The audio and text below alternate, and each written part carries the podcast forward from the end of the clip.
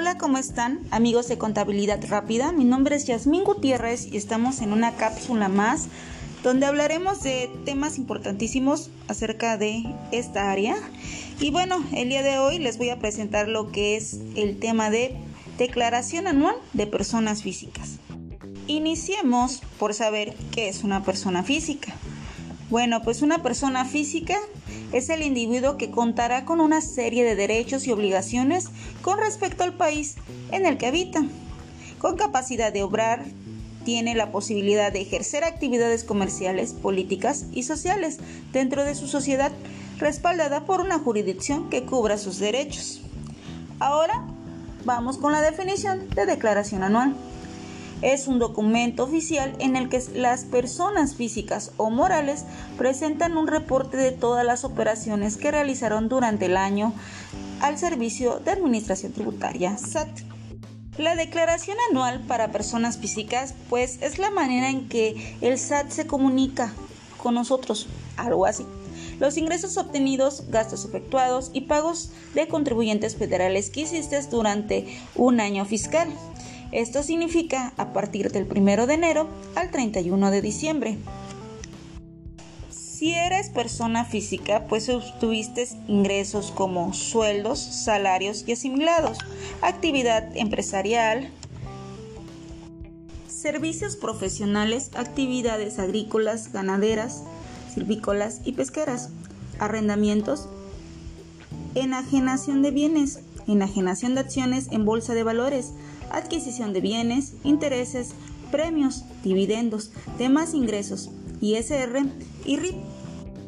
Bueno, el objetivo de la declaración anual es cumplir con tus obligaciones fiscales a través de la presentación de tu declaración anual que contenga la información de tus ingresos, deducciones autorizadas, personales, retenciones, así como pagos provisionales a través del portal del SAT. El SAT continuamente busca la manera más sencilla para apoyarnos al hacer nuestra declaración.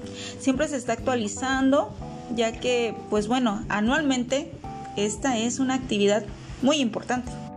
Vamos a platicar de algunos artículos de la ley del impuesto sobre la renta.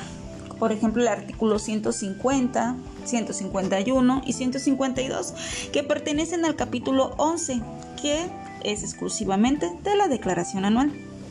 También sin más mencionar que el Código Fiscal de la Federación también nos explica un poco de esto en el artículo 31 y 32, sin dejar atrás también el reglamento del Código Fiscal de la Federación, que es el artículo 41. Al entrar al portal, el SAT continuamente tiene una serie de pasos súper, súper, súper sencillísimos que nos van a hacer hacer esta actividad un poco más fácil y comprensiva para nosotros. Vas a seleccionar iniciar, ingresar a la aplicación con tu RFC y contraseña, llenar los datos que se te solicita en la declaración, firma, en su caso tu declaración y enviarla.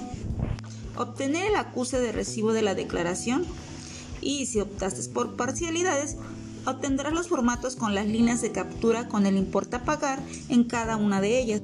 A veces nosotros desconocemos un poco de esta información porque pues a veces no tenemos como la capacidad, bueno, sí la tenemos, pero nos hace falta leer más y los artículos a veces son un poco así como largos, pero pues hay que adentrarnos un poquito ahorita en ellos y te voy a especificar como lo fundamental que debes de saber para hacer tu declaración anual. El artículo 150, vamos a hablar un poquito de esto. La ley dice, las personas físicas que obtengan ingresos en un año de calendario, a excepción de los exentos y aquellos por los que se haya pagado impuesto definitivo, están obligadas a pagar su impuesto anual mediante declaración que presentan en el mes de abril del año siguiente.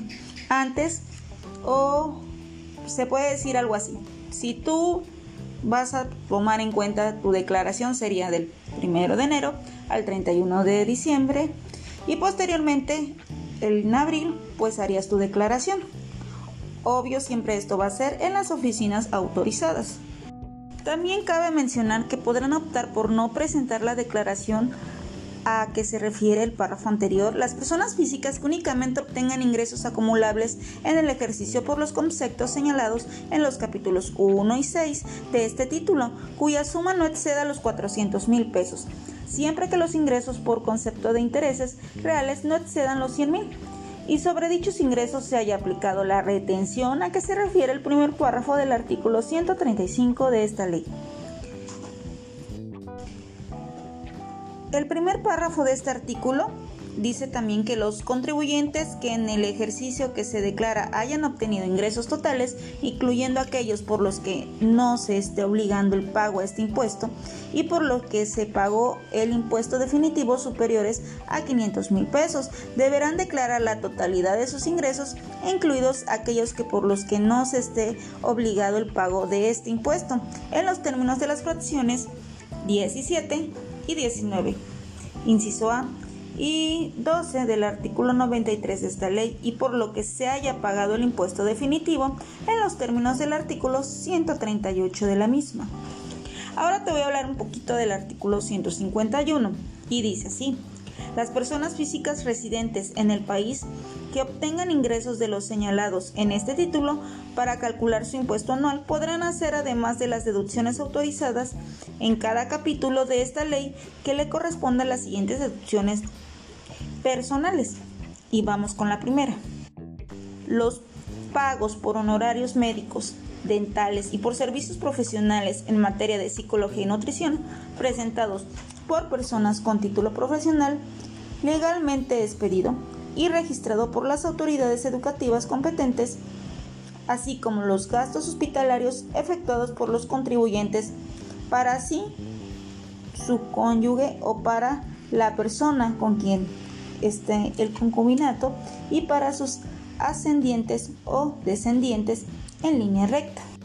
Para efectos de la deducción a que se refiere el segundo párrafo de esta fracción, el comprobante fiscal digital correspondiente deberá contener la especificación de que los gastos amparados con el mismo están relacionados directamente con la atención de la incapacidad o discapacidad de la que se trate.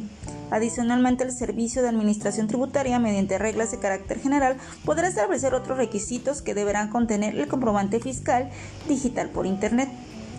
El 2 habla de los gastos funerales en la parte que no exceda el salario mínimo general del área geográfica del contribuyente elevado al año.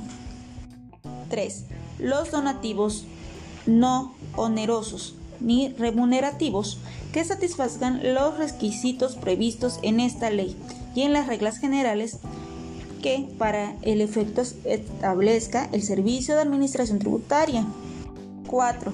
Los intereses reales efectivamente pagados en el ejercicio por créditos hipotecarios destinados a la adquisición de su casa habitación, contratados con las instituciones integrantes del sistema financiero.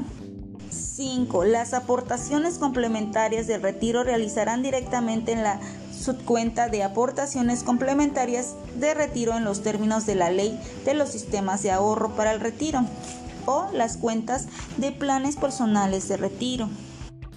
6.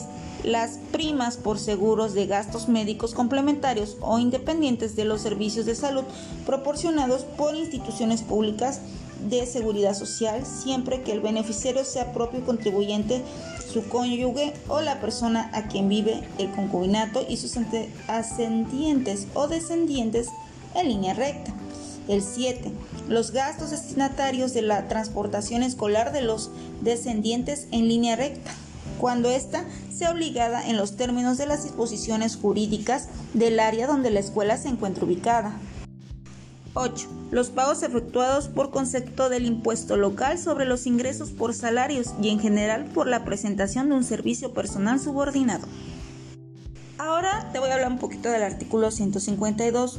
Las personas físicas calcularán el impuesto del ejercicio sumando a los ingresos obtenidos conforme a los capítulos 1, 3, 4, 5, 6, 8 y 9 de este título. Para esto va a haber una tarifa anual que nos va a comprobar o nos va a hacer poder realizar nuestras, nuestros cálculos ya que van a tener el importe de los pagos profesionales efectuados durante el año calendario. Este tema es enorme, por lo que te das cuenta hay subtemas súper importantes que obvio vamos a analizar en otras cápsulas, pero por el momento te dejo con esta información para que tengas una noción de qué es la Declaración Anual de Personas Físicas y sepas que la ley del impuesto sobre la renta es una de las más importantes que van a proporcionarnos la información exacta para estos cálculos. Este, por lo que ves, es un tema infinito, pero bueno, te dejo esta información para que te ayude a aclarar algunas ideas y nos vemos pronto. Así es que pásatela bien, a leer más y si necesitas ayuda, pues tienes que buscar a tu contador de confianza para que te oriente más sobre estos temas. Un saludo, estuvo con ustedes Jasmine Gutiérrez. Hasta pronto.